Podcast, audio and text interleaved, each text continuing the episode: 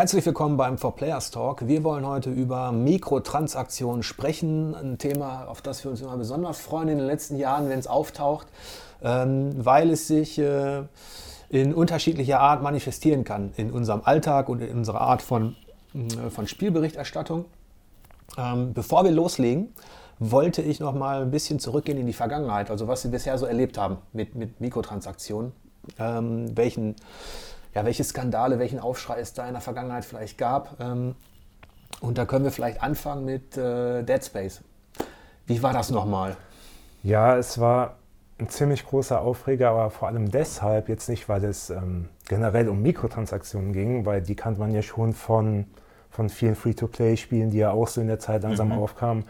Bei Dead Space 3 war das große Problem, dass man da zum ersten Mal eigentlich Mikrotransaktionen in einem Vollpreistitel hatte, was es so vorher eigentlich noch nicht gegeben hat. Und da kam halt eben zu Recht, wie ich finde, die Diskussion auf, ähm, warum soll ich, wenn ich jetzt schon 70 Euro hingelegt habe für ein Spiel, warum werde ich dann nochmal zur Kasse gebeten, um in kleine Mikrotransaktionen zu investieren, mit denen ich dann Waffen, Ausrüstung, was auch immer einfach durch Echtgeld aufwerten kann. Also das, das quasi dieses klassische Pay-to-Shortcut-System, also ja. Ähm, wo man entweder Zeit investiert, um die Sachen zu bekommen, oder in dem Fall dann Echtgeld genau. sogar. Und das Lustige ist, ich habe da eben nochmal recherchiert und auch der Producer wurde natürlich mit den äh, Anschuldigungen konfrontiert. Was soll das? Mikrotransaktionen in Vollpreisspielen. Und er hat tatsächlich als Grund genannt, weil man die ähm, Spielergruppen einfach erweitern wollte und so die ähm, Spieler von Handyspielen, Mobilspielen, ja, ohne Witz, ähm, wollte man für Dead Space begeistern und hat deshalb die optionalen Mikrotransaktionen angeboten, weil es diese neue Generation von Spielern gar nicht anders kennt oh, und auch schon erwarten würde. So nach dem Motto, ähm, da ist ein Vollpreisspiel, das kaufe ich wahrscheinlich nicht, weil ich mache so Handyspiele, aber wenn es in dem Vollpreisspiel noch Kisten genau. oder Sachen gibt, die ich genau. zusätzlich bezahlen kann, ja dann gerne. Dann mache ich das. Genau. Und gab es oh in, in Dead Space die Möglichkeit, die, die auch irgendeine Währung im Spiel zu sammeln, um diese, diese Ausrüstung zu ähm, bekommen? Das nein, es, es ging halt um Ressourcen. Okay. Das war quasi die, die Währung. Und natürlich, du, du konntest Ressourcen sammeln, du mhm. hast sie gefunden und wie du schon gesagt hast, das war ein reines Pay-to-Shortcut. Okay. Das heißt, wenn du jetzt ähm, dir eine fettere Waffe zusammenbauen wolltest, dafür benötigst du halt die Ressourcen. Mhm. Wenn du jetzt zu faul bist, die zu sammeln, dann, dann kannst du das Geld investieren. Genau, okay. ja. Es ist ja so, bei der Diskussion ähm, darf man nicht vergessen, dass die, dass, die, dass die mehrere Ebenen hat. Es fängt ja schon in der Planungsebene an von so einem Spiel, von so einem Dead Space 3. Und sie, jetzt sagt der Producer, sie wollten die Zielgruppe erweitern. Man kann es auch abkürzen und sagen, die wollten einfach mehr Kohle damit machen. Und dann ist immer so, die Idee hat dann das Marketing oder irgendeine Geschäftsführung und dann gehst du zum Lead-Designer, dann gehst du zu den Kreativleuten und dann müssen die natürlich gucken, wo baue ich denn jetzt da Dinge ein, damit die Leute zusätzlich was kaufen. Und erst danach wird irgendeine blöde Erklärung drum gestrickt sage ich jetzt mal. Ähm, das hat natürlich, ähm, ähm, wie wir schon vorhin angerissen haben, viel früher im Grunde wurde, das, wurde dieses System etabliert, eher aufgrund der Spiele für, für Smartphones und für, fürs Handy, in Apps und so weiter im Free-to-Play-Bereich. Also da hat man gar nichts bezahlt, hat sich ein Spiel runtergeladen und es wurde dann dadurch refinanziert, dass ich Stück für Stück innerhalb des Spiels, sei es durch Gegenstände, sei es durch Freischaltung von Kapiteln oder irgendwas, dass ich da ähm, halt Geld ausgegeben habe. Da gibt es ganz unterschiedliche Mechanismen, aber es ist immer so äh, designt, äh, dass du quasi dazu animiert wirst, entweder kommt eine Blockade, du musst weiter oder irgendwas, also dass du Geld ausgibst. Das Spieldesign richtet sich danach. Da gibt es gute und schlechte Beispiele. Das allerschlechteste Beispiel haben wir bei uns getestet, dem habe ich 1% gegeben, das war Dungeon Keeper.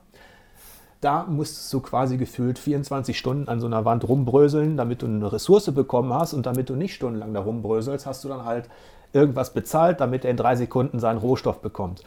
Das war eine totale ähm, Entseelung und, ähm, sage ich mal, eine totale Destruktion des eigentlichen Spielprinzips von Dungeon Keeper, ähm, weswegen wir das auch komplett abgestraft haben mit einem Prozent. Also das war so ein krasses Negativbeispiel. Aber jetzt reden wir ja über Spiele wie in Dead Space 3, für die zahle ich ja schon. Wenn ich in den Laden gehe oder wenn ich mir die runterlade, zahle ich ja schon 50 Euro oder 60 Euro. Und jetzt reden wir davon, dass wir das Gefühl haben, dass sich Mikrotransaktionen so langsam ja, in, so einen, in so einen heiligen Bereich schleichen. Mhm. Also, Wobei man da auch sagen muss, es hängt immer davon ab, für mein Empfinden, wie intensiv sie eingebunden werden, wie intensiv man auf sie hingewiesen wird und, und äh, wie hoch dann letztlich auch die Zeitersparnis ist, die man durch diese Pay-to-Shortcut-Transaktionen hat. Und da gibt es natürlich schon Unterschiede. Also wenn, wenn ich mir jetzt ein, ein Need for Speed anschaue, das letzte, nicht das Payback, das jetzt kommt, sondern das letzte, wo man ja auch äh, äh, Tuning-Teile quasi äh, durch Mikrotransaktionen bekommen konnte. Thematisch passt es da sogar noch. Ja, dass man durchaus dagegen ähm, allergisch reagieren kann, ist überhaupt keine Frage. Und, äh, aber da ist wenigstens im Rahmen dieses, dieses Rennspiels ist da noch eine gewisse Immersion vorhanden, dass man sich diese Tuning-Teile noch holt. Also wenn ich jetzt zum Beispiel äh, mir, mir Sportspiele anschaue, wo äh, FIFA mit seinem Ultimate-Team seit Jahren natürlich auf Mikrotransaktionen setzt, um wie bei Panini-Bildern halt sich seine Spieler zu holen und die einzusetzen, seine Verträge zu verlängern und da so weiter. Da ist es ein separater Spielmodus. Da ist es ein ne? separater Spielmodus. Da stört es auch jetzt nicht so dermaßen, weil der dann hauptsächlich auch auf Online und so weiter ausgelegt ist. Den es ähm, auch im Pro Evolution Soccer gibt. MyClub ja. ist das Pendant dazu. Da sage ich gleich auch noch mal was zu. Dann, äh, wo es dann allerdings deutlicher in die Immersion eingreift, ist jetzt dieses Jahr zum Beispiel bei NBA 2K. Das war letztes Jahr schon sehr, sehr grenzwertig. Mhm. Dieses Jahr wurde für mich eine, eine, eine Grenze da überschritten. Ähm, ganz einfach, weil ich selbst im Tutorial eine, eine Anweisung bekomme, geh dahin, mach dies, mach jenes, dann mache ich das und dann wird mir von meinem Ingame-Geld was abgezogen. Und das kann ich natürlich wieder auffüllen durch Echtwährungen, indem ich da wieder VCs kaufe. Und das geht für mich dann schon wieder einen Schritt zu weit. Vor allem, da ich auch äh, mit der Charakterentwicklung sehr, sehr eng in diesem VC ausgeben und so weiter verwoben bin. Mich hat NBA, und das finde ich ist das Tragische an dieser Geschichte, das ist, wenn man diese wirtschaftlichen Komponenten mal zur Seite lässt und ob es gut oder schlecht integriert ist, aber mich hat NBA als Spieler verloren. Ähm, ich habe das letztes Jahr schon kritisiert, dass sich in der Fähigkeitenentwicklung, dass sich dann der Warenkorb öffnet. Wenn ich meinen Basketballer in der mhm. Fähigkeit und dann öffnet sich sofort der, der Warenkorb und ich kann irgendwas purchasen da, was, was ich, das zerstört für mich sofort diese, diese Bindung ans Spiel, weil mir da sofort, ich habe das Gefühl, mich befummelt gerade einer, will an mein Portemonnaie direkt jetzt. Ich bin noch im Spiel. Ähm, und ich habe, ich spiele NBA nicht mehr. Und das ist deshalb schade, weil dieses Basketballspiel in dem, in, gerade in diesem Sportspielwettbewerb so gute kreative Zeichen gesetzt ja, hat. Ja, und es ist mechanisch, ist es auch immer noch hier ganz oben. Ja, aber das konterkariert dann, finde ich, auch das ganze, ähm, das ganze Spiel. Also das zieht es runter. Definitiv, äh, ja. ja also mir fehlt da auch so ein bisschen, muss ich sagen, das Verständnis jetzt auch von der, von der User-Seite. Also wenn ich mir ein Spiel gekauft habe für, für 70 Euro, warum sollte ich dann nochmal mehr Geld investieren, um irgendwie meine Spielzeit zu verkürzen. Das, äh, das leuchtet mir halt das eben, es leuchtet mir absolut nicht ein. Ich zahle viel Geld für ein Spiel. Ich will eigentlich immer so viel wie möglich von diesem Spiel haben. Viel Zeit mit dem Spiel verbringen. Warum, um Himmels Willen, soll ich jetzt nochmal extra zahlen, um mir meine Spielzeit zu verkürzen? Es ist nicht nur Verkürzung. Ne? Weil, weil das nächste Spiel schon wieder wartet. Ja, aber es ist nicht nur Verkürzung. Ultimate Team ist nicht Verkürzung. Ultimate Team ist Sammeln. Ultimate Team ist Sammeln. NBA ist, ist Accessoires, ist, was ist es alles? Ähm, ja, aber auch eben, aber auch Spielerfähigkeiten. Klamotten und Fähigkeiten. Also nicht unbedingt mhm. verkürzen, sondern es ist so dieses, du kriegst, ähm, es, es, ist nicht so, dass, dass du dann schneller bist unbedingt, sondern du, du kriegst halt. Doch, du bist bei NBA bist du schneller. Definitiv, ja, du kriegst schneller weil, Fähigkeiten. Weil die, die VCs, wenn du dir über die normalen Spiele und so weiter das Ganze erarbeiten musst, dauert das ewig. Ja, in Rennspielen halt auch. Du, du kannst dir dann schneller ein besseres, schnelleres Auto leisten, wofür du sonst mehrere Stunden gebraucht hättest. Also ich sehe es eher von diesem Standpunkt her, mhm. genau, oder auch Rainbow Six. Du schaltest vorzeitig, schaltest du neue Charaktere, Operator frei, Operator ja. frei ähm, wofür du sonst stundenlang spielen müsstest. Und das ist halt eben das. Du hast dich gefragt, warum? Genau, warum? ich, ich kann es halt eben nicht verstehen. Also ich spiele lieber meine fünf, sechs Stunden mit einem langsameren Auto zum Beispiel, um mir dann irgendwann ein schnelleres leisten zu können, weil ich dann auch das Gefühl habe, ich habe mir das jetzt verdient. Und ich habe nicht irgendwie 5 Euro gezahlt, damit ich es mir jetzt auf einmal leisten kann. Man muss natürlich dazu sagen, dass hier zusammen sitzt, äh, wir sind wahrscheinlich zusammen 154 Jahre alt. Nein, so nee, wahrscheinlich. Ungefähr. Ja, ähm, wir sind natürlich jetzt eher die Generation, die Pioniergeneration ähm, der in, in, Sachen Videospielkultur, also die alten Säcke eigentlich. Ähm, und bei mir ist es zum Beispiel grundsätzlich so, dass ich, ich habe noch nie für eine Mikrotransaktion bezahlt. Ich werde es auch nicht tun und ich, ich äh, ich lehne die direkt ab, die Sachen. Auch, auch bei Apps, ich spiele ja auch mal auf dem Tablet oder so. Aber da ist es bei mir auch so, ein kleines Spiel für 4,99 Euro würde ich kaufen. Free-to-Play und ich weiß irgendwann 99 Cent und no, kaufe ich grundsätzlich nicht. Da kann das noch so gut designt sein. Ich will einmal zahlen und dann nur spielen. Ja, Oder wie ist es bei euch? Geht mir ähnlich, bis auf eine Ausnahme, die, die mir gerade einfällt, und das ist Rockband. Der- Ja, der- gut, das sind neue Inhalte. Genau, das das sind neue Inhalte, aber da bin ich zum Beispiel auch so, die haben jetzt auch diese wöchentlichen Wettbewerbe. So, und da merkt man auch von der Seite von Harmonix, die, die drängen geradezu darauf, dass du dir neue Songs kaufst, genau diese Songs, die in dieser Herausforderung sind. Und da sage ich halt eben auch, nee Leute, das geht gar nicht. Ihr, ihr erstellt die Herausforderung genau so, um Käufer Käufer anzuleiern. anzulocken, genau. Ähm, und da haben wir nämlich dieses Ding, dass es in das Spieldesign Genau. eingreift. Und zwar teils massiv. Ja, Weil du diese, diese Herausforderung kannst du de facto nicht bewältigen. Das heißt, im schlimmsten Fall steigst du sogar eine Liga ab Genau. bei Rockband. Nur weil du nicht das Geld ausgeben willst.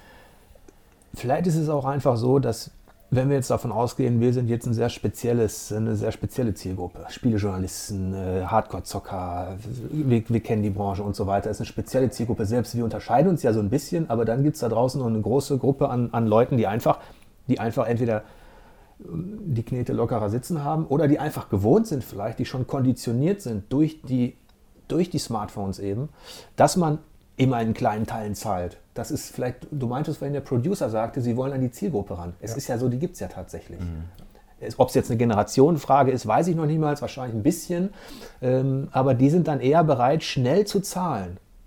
Und ich glaube, ähm, es ist dann dieses, da wollen die Leute ran und da müssen wir nochmal über andere Spiele reden.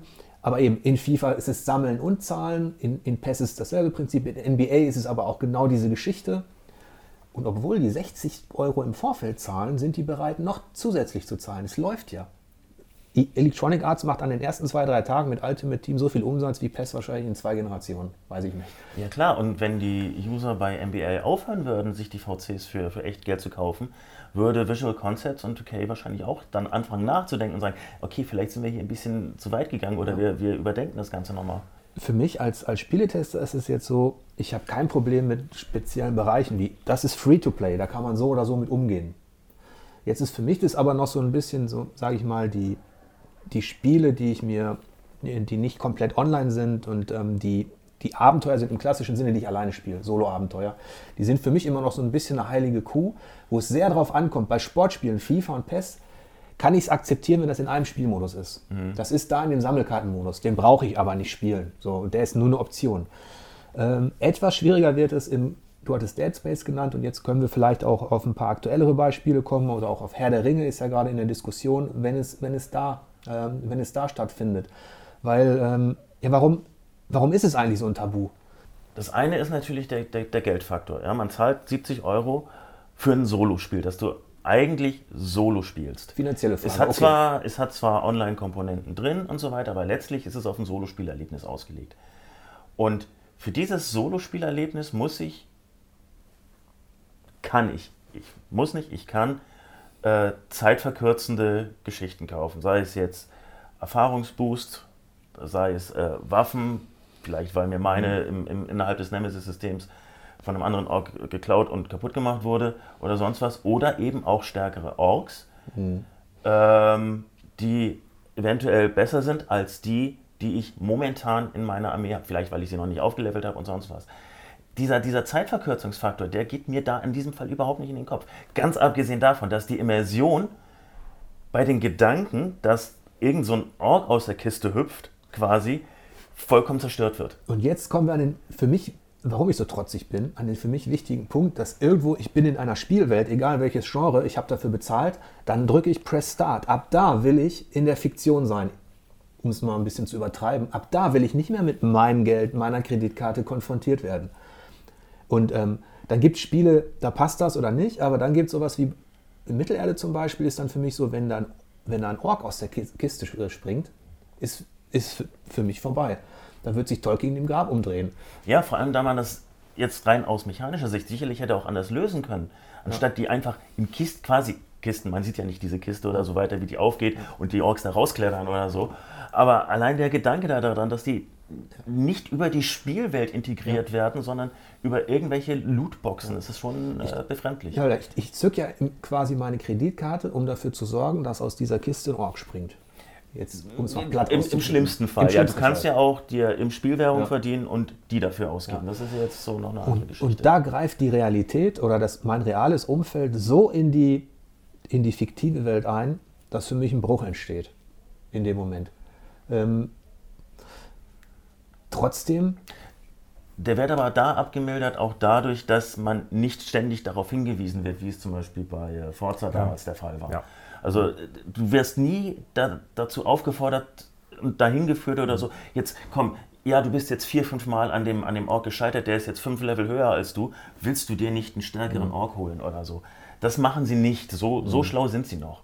Aber trotzdem greifen sie schon leicht in die Immersion ein. Ja. Also sie machen keine Werbung für das Mikrotransaktionssystem. Wie das genau abläuft in Mittelerde Schatten des Krieges, wird euch Matthias noch ausführlich im Videoepilog ähm, erläutern. Ähm, wir wollen jetzt an der Stelle weitermachen an dem Punkt, ähm, wie wir da eigentlich als, als Tester mit umgehen. Es gibt zig Facetten. Vielleicht hast, hast du ein Beispiel aus, aus deiner äh, Vergangenheit. Ähm, ja gut, Matthias hat ja eben schon Forza erwähnt. Äh, Forza. Forza Motorsport 5, ja. muss man dazu sagen. Wie war das da und was hast du gemacht? Ähm, also es war das, der, der erste Teil von der, von der Reihe, in dem man sich wirklich mit, mit Gutscheinen hießen die, glaube mhm. ich, die man sich auch gegen echtes Geld kaufen konnte. Konnte man sich, glaube ich, Wagen kaufen. Genau. Man konnte sich auch irgendwelche. Teile konntest du kaufen dafür. Du konntest wahlweise ja. entweder Ingame-Währung oder die Gutscheine dafür ausgeben. Ja, und, und die hatten eine ganz ekelhafte Boost-Funktion drin, wo ja. ich dann auch denke, hey, ich kaufe mir jetzt einen Boost und bekomme auf einmal das doppelte Preisgeld oder sowas. Und da war es halt eben wirklich so, dass man doch recht deutlich darauf hingewiesen wurde, hey, du kannst dir hier einen Boost kaufen und dann bekommst du mehr Kohle. Hey, probier das doch mal aus. Und das war für mich ein Ding, was halt überhaupt nicht ging. Und das war auch einer der Gründe, weshalb ich Forza massiv abgewertet habe damals. Das war das erste Forza, das, glaube ich, kein Award bekommen hat und was auch mhm. unter die 80%-Marke gerutscht ist. Und das war wirklich einer der Hauptgründe, weil es für mich überhaupt nicht geht. Jetzt gibt es allerdings auch die Forderung, du hast es abgewertet, es hat kein Award bekommen, aber noch ein Gut. Ja.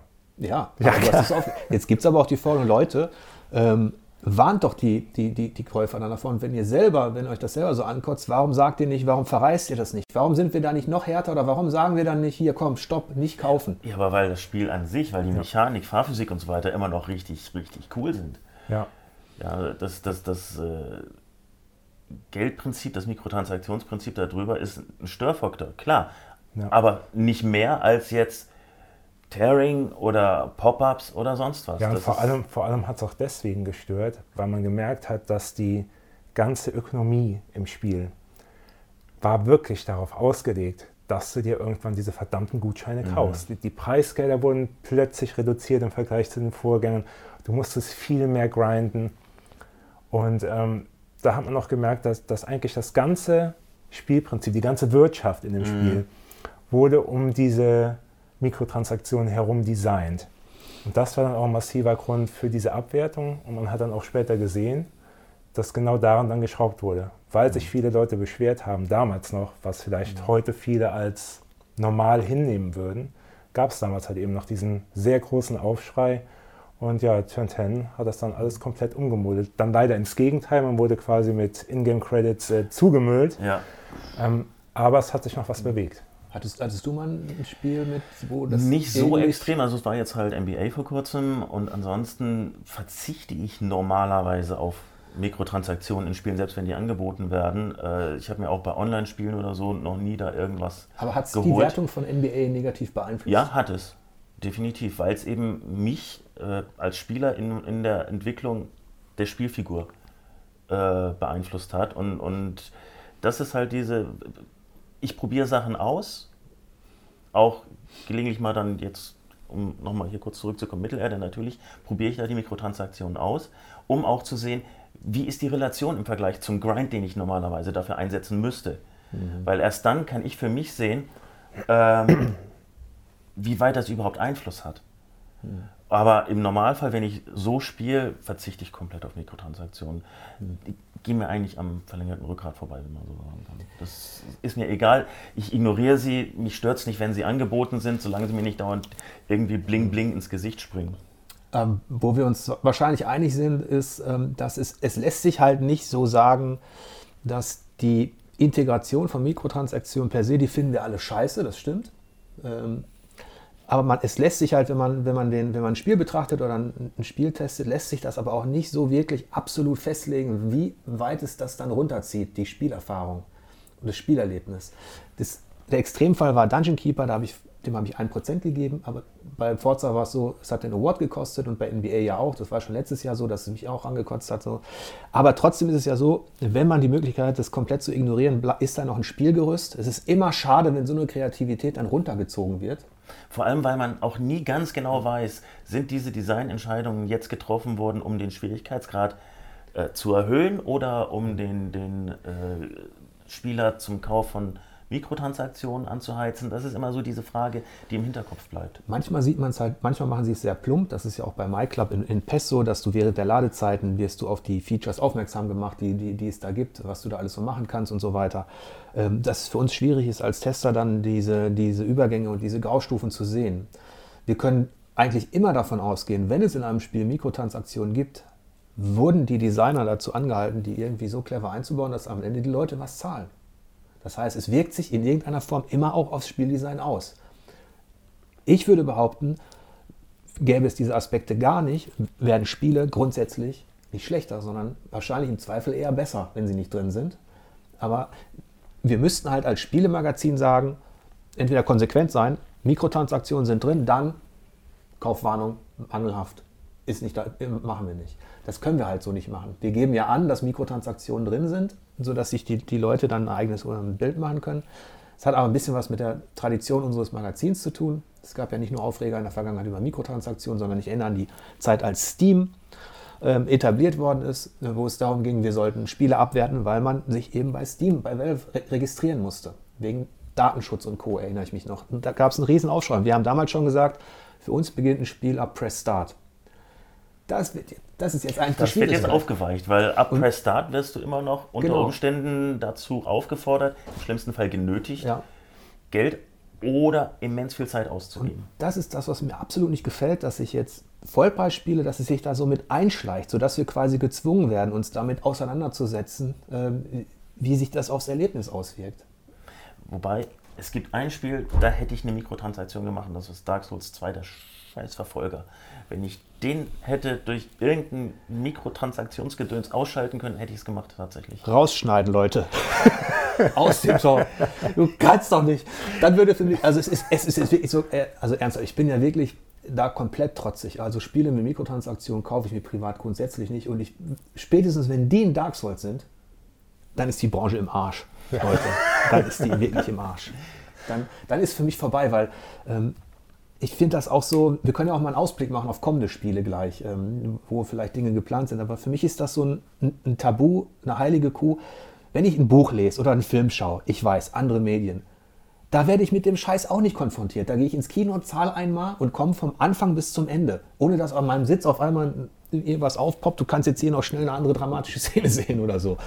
Das ist jetzt ein blödes Beispiel, aber ich will mal ein Spiel für sich abgeschottet erleben und deswegen ja, also mir geht es sehr ähnlich. Also für mich, ich muss sagen, generell, sobald Mikrotransaktionen in einem Vollpreisspiel sind, egal wie sie sich jetzt auswirken, ähm, ist für mich einfach so ein Punkt erreicht, wo ich sage, nee Leute, das geht nicht. Ich weiß jetzt nicht, wie, wie stark ich es abwerten würde. Es kommt halt eben darauf an, wie viel Qualität das Spiel abseits der Mikrotransaktionen natürlich noch liefert. Aber für mich ist da immer ein Punkt erreicht, wo, wo ich sagen muss, hey, stopp. Nee, bis hierhin und nicht weiter, das geht einfach nicht. Die gehören da nicht rein, Mikrotransaktionen. Selbst wenn es nur ein Menüpunkt ist, den ich ignorieren kann, geht das nicht. Ein kleiner Ausblick auf die, äh, auf die Zukunft der Mikrotransaktionen. Ähm, da sind, wir haben einmal Star Wars und Forza, die so kommen. Es sind zwei unterschiedliche Spieler. Vielleicht kannst du mal sagen, was wir da so erwarten können. Gibt es da Mikrotransaktionen? Da ist es so, es gibt im aktuellen Teil noch keine Mikrotransaktionen. Allerdings muss man auch dazu sagen, der Marktplatz für Forza Motorsport 7 ist noch nicht live.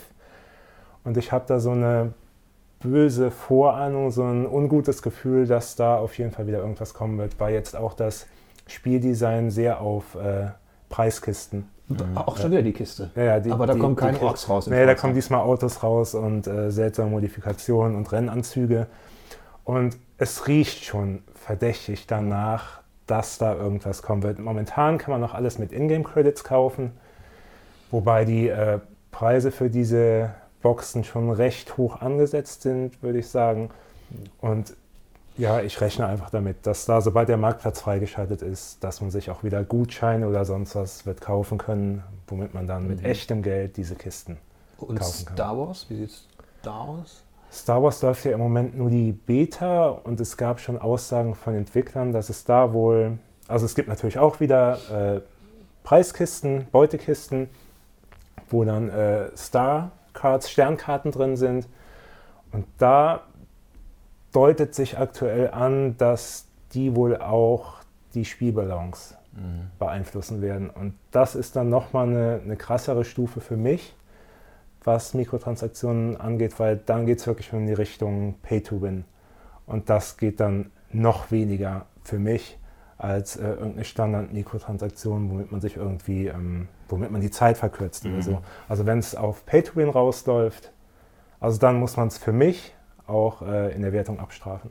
Gebe ich dir insofern recht, wobei Pay to Win nur für Spieler wirklich ähm, Sinn ergibt, die auch die Skills haben, weil Ja. du kannst dir die beste Waffe holen und wenn du keine Skills hast, dann bist du halt trotz cooler Waffe und trotz Geld ausgeben vielleicht nicht ganz unten in der, in der Ja. äh, Liste, aber nur in der Mitte, aber ganz oben wirst du da trotzdem nicht hinkommen.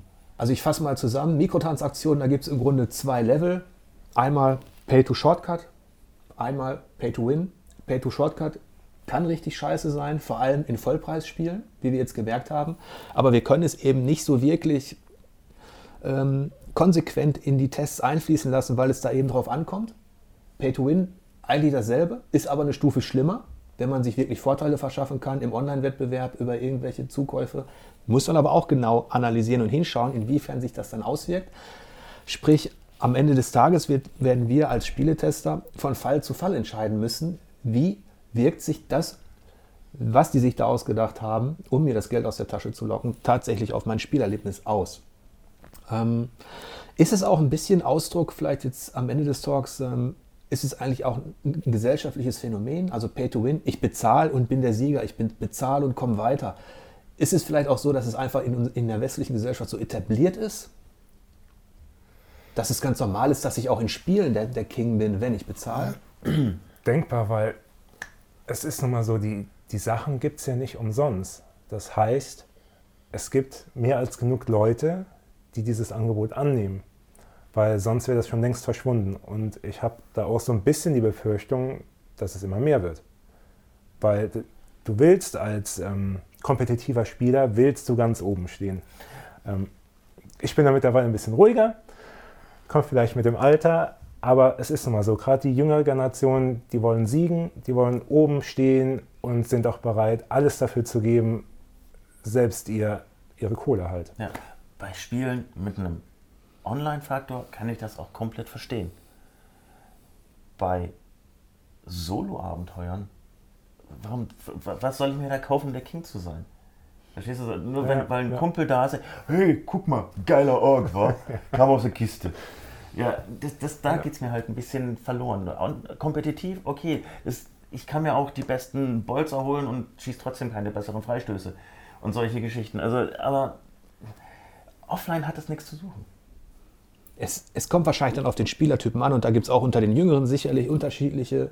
Die einen wollen sich komplett abschotten, so, so wie ich jetzt. Ich will nur meine, meine fiktive Welt haben, Press Start und bis zum Finale will ich nichts mit der realen Welt zu tun haben. Das ist für mich so der Zauber des Spiels. Dann gibt es, man, man kann ja auch so nebenbei spielen. Ich kann dabei auch essen, ich kann dabei mir Chipstüte kann ich aufmachen, ich kann dabei Radio hören beim Spielen und dann laufe ich da ein bisschen rum. Unterm Strich kommt es auf die Spielertypen an wie dieses System der Mikrotransaktionen ankommt. Bei uns ist es halt ähm, privat komplett unterschiedlich, aber als Spielemagazin müssen wir eben auf jeden Fall von Fall zu Fall unterscheiden und können nicht alles über einen Kamm scheren. Vielleicht am Ende des Talks eine, eine kleine Einschätzung von, von, von euch. Wie seht ihr das Thema Mikrotransaktionen in der Zukunft? Wie könnte sich das entwickeln und gibt es für euch Tabus, die noch gebrochen werden können? Also, also generell glaube ich, dass es eher mehr wird als weniger und dass es schon sich leider Gottes zu einer Norm entwickeln könnte, dass optionale Mikrotransaktionen in Vollpreisspielen Einzug halten werden, vermehrt. Mhm. Ähm, für, also für mich ist das quasi schon der Tabubruch, ähm, weil ich immer noch feste Überzeugung bin, dass Mikrotransaktionen in Vollpreisspielen überhaupt nichts zu suchen haben.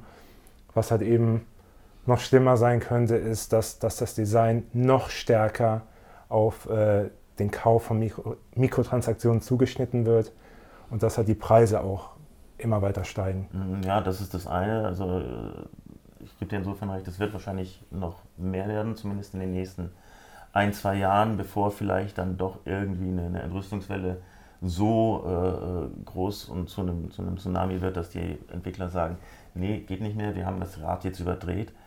Ähm, das Tabu für mich wäre, wenn du dir quasi ähm, die, die, nächste Mission, den nächsten Level äh, über Mikrotransaktionen freischalten könntest. Beziehungsweise, ja, für, für mich wäre wär das absolute No-Go, wenn ich mir wirklich schon überlegen müsste, ein anderes Hobby zu suchen, wenn du mitten im Spiel unterbrochen wirst mit einer Zahlungsaufforderung. Hey, wenn du jetzt weiterspielen willst, musst du mir einen Euro geben überweisen, was auch immer. Also dann wäre definitiv Schluss. Da, dann ging kein Schritt mehr weiter. Man merkt, dass zurück. du keine Apps spielst, also dass du keine kleinen Spiele auf, dem, auf deinem Achso, da, da ist das schon so. Die ja, Endsequenz von Metal Gear kriegst du nur gegen 50 Cent. Ja, genau. Ja, ich, äh, wenn man halt beobachtet hat in den letzten Jahren, dass ähm, eine Monetarisierung als Leitmotiv für ein Spieldesign dafür gesorgt hat, dass bestimmte Genres total für mich entseelt worden sind, wie Strategie. Also ich Age of Empires gespielt, Rise of Nations gespielt. Und wenn man jetzt sieht, wie viel Asche mit Spielen gemacht wird, wie Clash of Kings und Crown of, weiß ich nicht, wo die Leute genau das, die bauen ihr Imperium auf und müssen irgendwann zahlen, um weiterzuwachsen. Wo ich mir, mein Gott, es gab so gute Strategiespiele, Aufbaustrategiespiele und so viele Millionen da draußen spielen diesen Scheiß, diesen entseelten Aufbauscheiß, wo ich mir für jeden Baustein irgendwann, wo ich da was bezahlen muss, da mache ich mir, ich, also ich mache mir da keine großen Hoffnungen, dass es besser wird, sagen wir mal so, weil der Erfolg gibt natürlich den Designern recht. Für mich ist das aber ähm, kein Aspekt unserer Spielkultur, den ich in irgendeiner Form unterstützen möchte. Also wenn ich das so merke, dass ein Spieldesign so entseelt wird durch die Monetarisierung.